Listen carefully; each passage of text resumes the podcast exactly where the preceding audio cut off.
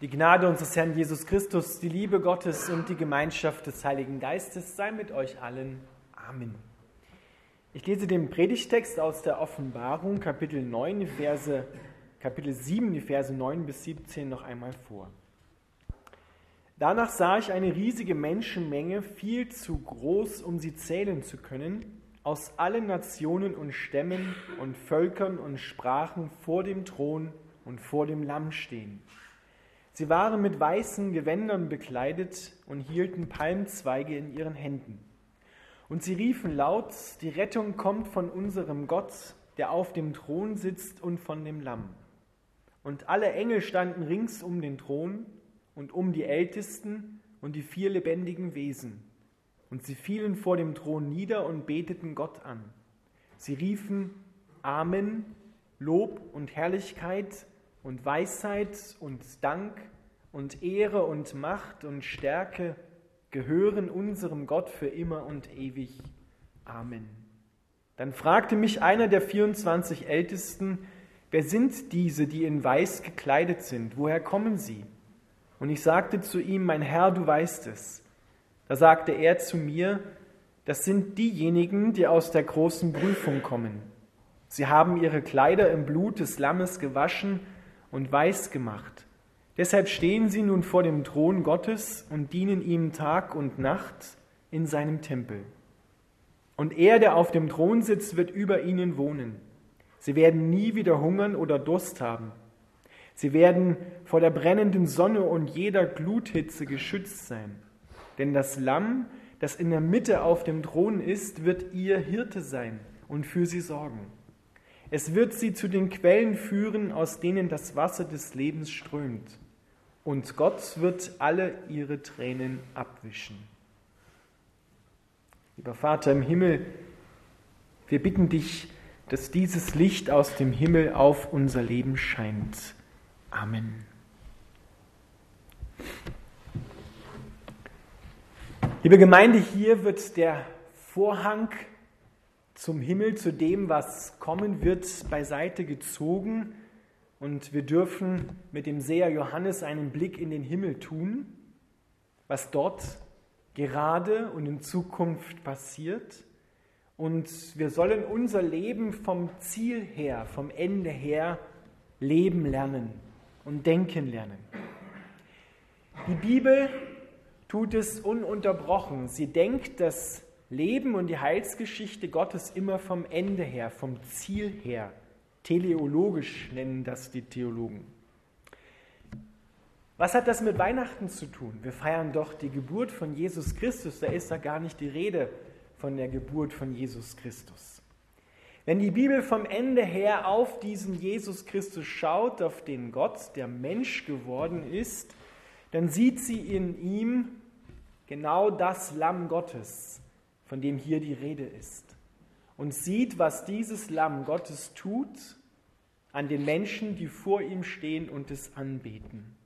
Jesus Christus, der in die Welt hineingekommen ist, ist derselbe, der dann auf dem Thron, der jetzt auf dem Thron Gottes sitzt. Das Lamm Gottes, das die Menschen, die hier vor dem Thron Gottes stehen, vor dem Lamm stehen, anbeten. Was sind das für Menschen, die dort stehen? Es sind Menschen aus allen Nationen und Stämmen und Völkern, aus allen Sprachen, eine unzählbar große Menschenmenge, die da vor dem Thron steht. Wir haben oft so den Eindruck, wenn wir um uns schauen, dass das Christentum irgendwie zurückgeht, dass die Gemeinden immer kleiner werden, dass die Kirche eher schrumpft. Und hier lesen wir, dass eine unzählbar große Menge von Menschen aus allen Nationen, einschließlich dem Volk Israel, Juden und Menschen aus den Nationen vor Gott stehen, nicht nur sich einig sind in dem, was sie tun, sondern eins gemacht worden sind und Gott mit einer einzigen Stimme anbeten und sagen, die Rettung kommt von unserem Gott, der auf dem Thron sitzt und von dem Lamm. Das ist doch eine große Ermutigung, wenn wir das, was gerade in der Welt passiert, vom Ende her sehen und uns von diesem Licht, was ja scheint, unser Leben sehen, lernen, uns selber so sehen und leben lernen danach.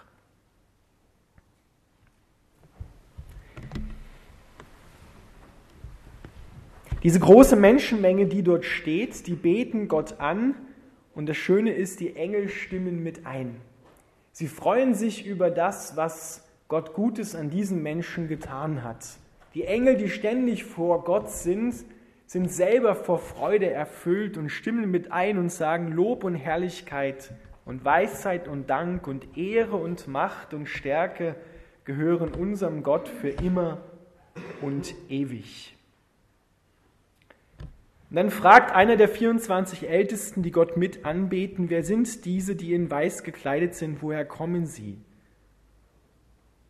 Und dann wird erzählt, das sind diejenigen, die aus der großen Prüfung kommen, aus der großen Trübsal übersetzt Luther, aus der großen Bedrängnis.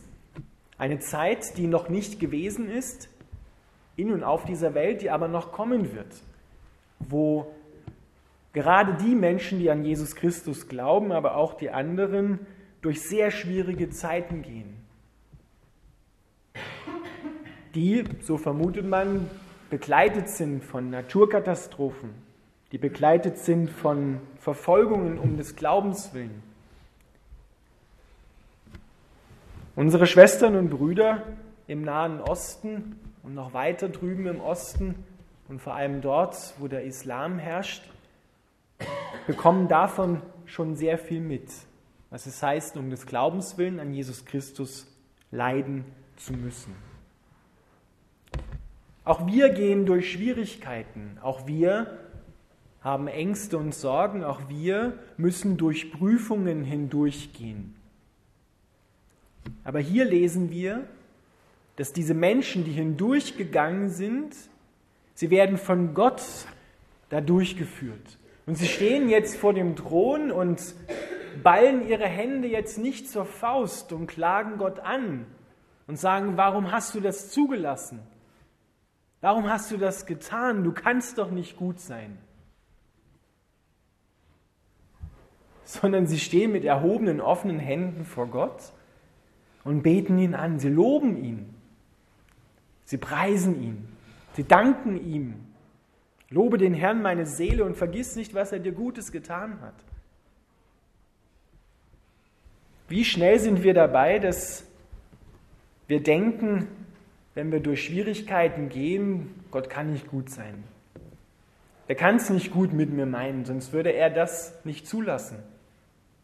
Dann würde er mich daraus, sobald wie es geht, erlösen. Wie schnell sind wir dabei, Gott zu verurteilen und nicht ihn zu loben. Die Menschen hier sind durch sehr schwierige Zeiten gegangen. Die Bibel sagt sogar, wenn der Herr diese Zeiten nicht verkürzt hätte, würde keiner bestehen können. So schwierig sind diese Zeiten. Und sie loben Gott. Sie haben keine Klage auf den Lippen, weil Gott ihr Leben verwandelt hat. Die stehen auch nicht geschunden vor Gott, sind völlig fertig außer Atem und mit Wunden am Körper und in der Seele dort angekommen, sondern sie sind wiederhergestellt. Sie stehen vor Gott angetan mit weißen Kleidern. Und diese weißen Kleider, wird uns hier gesagt, die sind reingewaschen worden im Blut des Lammes. Das ist die Gerechtigkeit Gottes, von der wir im vergangenen Lutherjahr so viel gehört haben. Gott erklärt den Gottlosen für gerecht. Er liebt ihn bedingungslos und voraussetzungslos. Wir kommen nicht durch das Leben tadellos und fehlerlos. Jeder wird Dreck am Kleid haben, auch die Allerbesten oder die glauben, die Allerbesten zu sein. Keiner wird mit einem unbefleckten Leben, mit einer weißen Weste vor Gott erscheinen,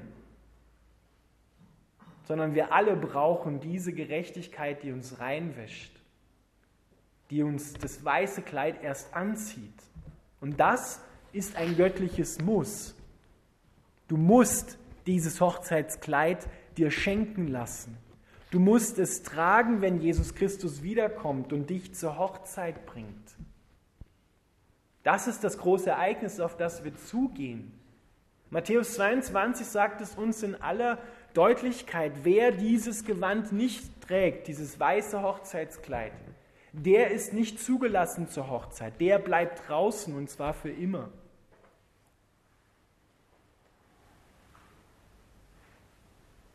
Versuchen wir doch nicht mehr, uns anzustrengen, gute Menschen zu sein.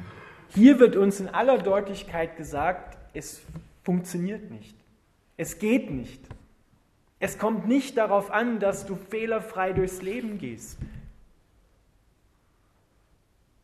Es kommt nicht darauf an, dass du für tadellos befunden wirst, sondern es kommt darauf an, dass du echt wirst vor Gott und dass er dir dieses Hochzeitskleid anziehen kann. Die alten Kleider, der alte Mensch wird abgelegt. Das, was schmutzig geworden ist, wird gereinigt. Aber nicht du machst es sauber. Wie oft sind wir dabei an unserem Kleid, wenn wir vor anderen Menschen oder vor Gott im Bild gesprochen erscheinen, wie schnell versuchen wir den Fleck auf der weißen Weste zu verbergen. Unsere Fehler. Wir versuchen mit allen Mitteln diesen Fleck herauszureiben und merken, es geht nicht. Er kommt immer wieder, dieser Fleck. Der geht nur weg, weil Gott dich bedingungslos liebt und sagt, komm, ich ziehe dir das ganze Kleid aus. Du musst den Fleck gar nicht wegmachen, weil ich habe das am Kreuz gemacht. Aber du musst es dir gefallen lassen. Ich will es dir doch schenken. Du kannst nichts dafür tun und du brauchst auch nichts dafür tun, dass der Fleck, die Flecken aus unserer Weste herausgehen. Und glaub mir, du hast nicht nur einen Fleck auf deiner weißen Weste. Es ist schlimmer, als du dachtest. Es ist gar so schlimm, dass Gott kommen musste und am Kreuz sterben musste. So schlimm steht es um dich. Die Weste ist nicht mehr weiß. Der ist schmutzig nicht mehr zu erkennen, dass sie mal weiß war. So schlimm steht's. Viele Menschen denken, ach nur ja, da ein Fleck und hier ein Fleck, aber das Weiße kann man schon noch erkennen. Oder ich bin da gar nicht so schlecht. Wir brauchen diese Reinigung von Gott. Er zieht uns das Hochzeitsgewand an.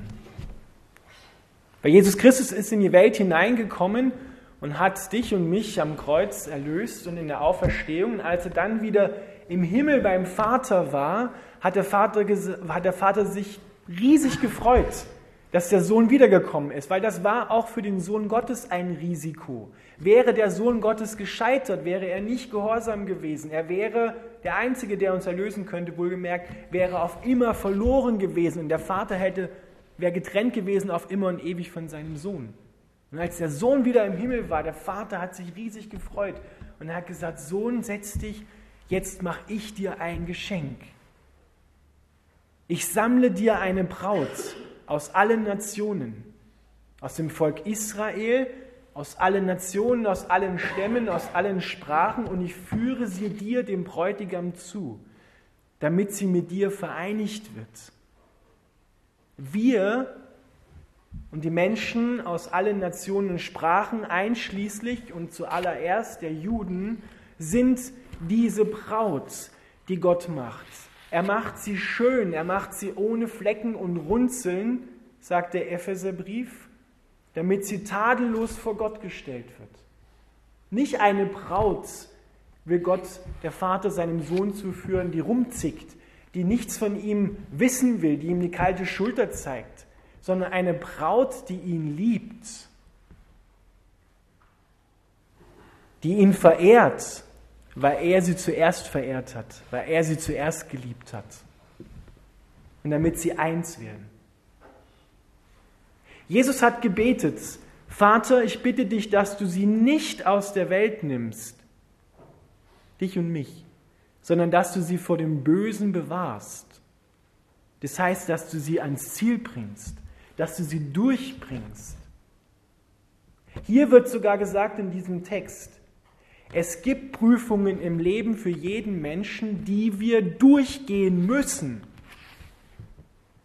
um in das Reich Gottes hineinzukommen.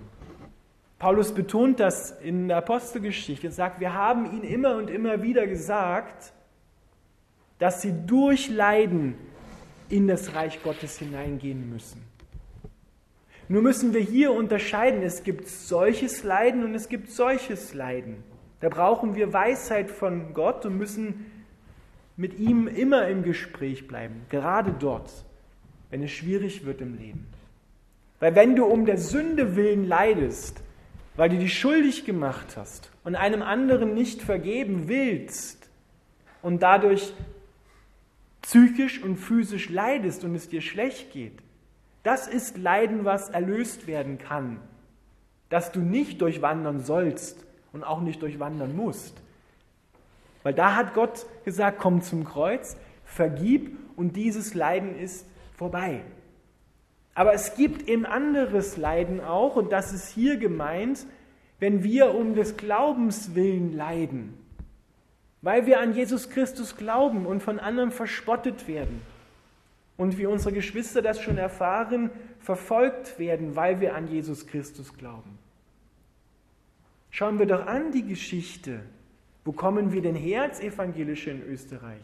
Wir kommen aus einer Zeit der Verfolgung um des Glaubens willen einer sehr blutigen Zeit der Verfolgung um des Glaubens willen an Jesus Christus. Daraus sind wir entstanden. Und hat er uns durchgebracht, Gott? Natürlich hat er uns durchgebracht. Lobe den Herrn, meine Seele, und vergiss nicht, was er dir Gutes getan hat.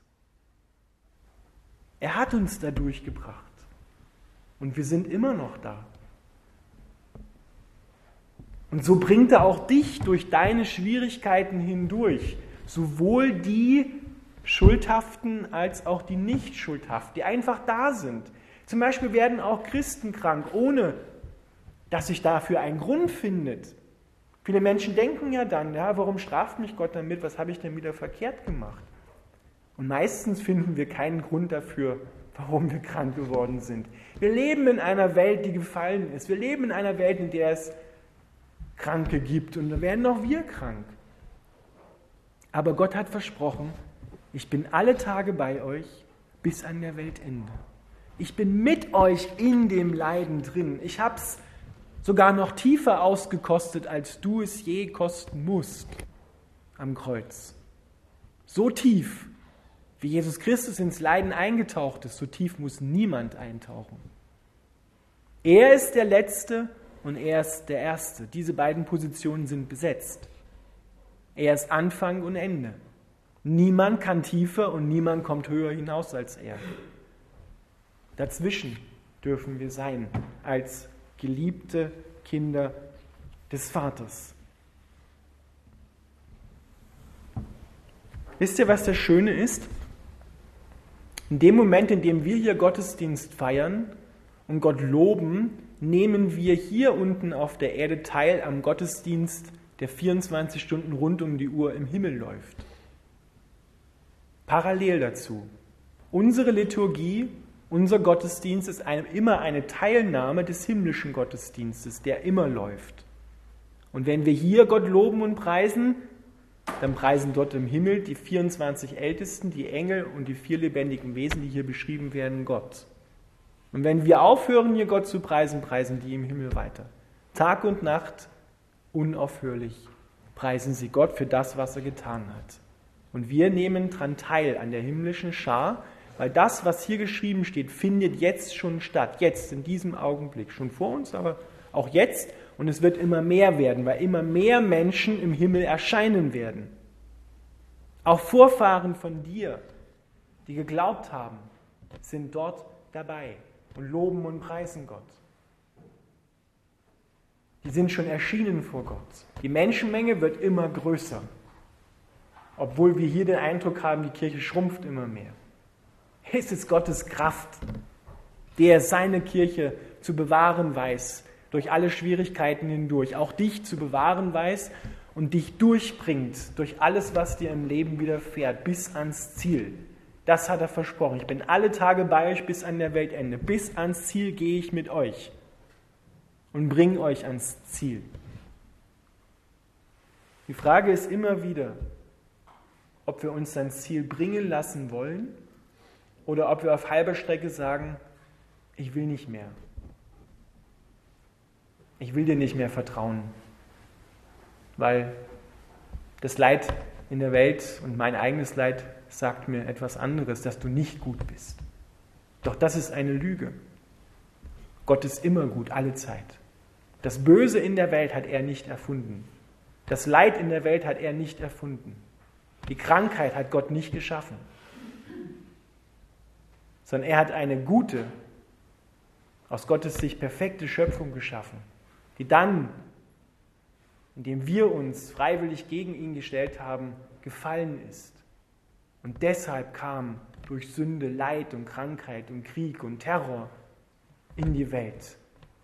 In dem Sinne müssen wir sagen, der Mensch ist der Urheber des Leidens in der Welt. Und Gott in seiner großen Barmherzigkeit hat gesagt, ich lasse dich dort nicht alleine.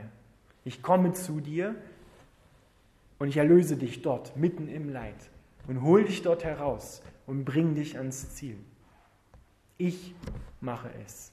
Du kannst es nicht und du brauchst es auch nicht.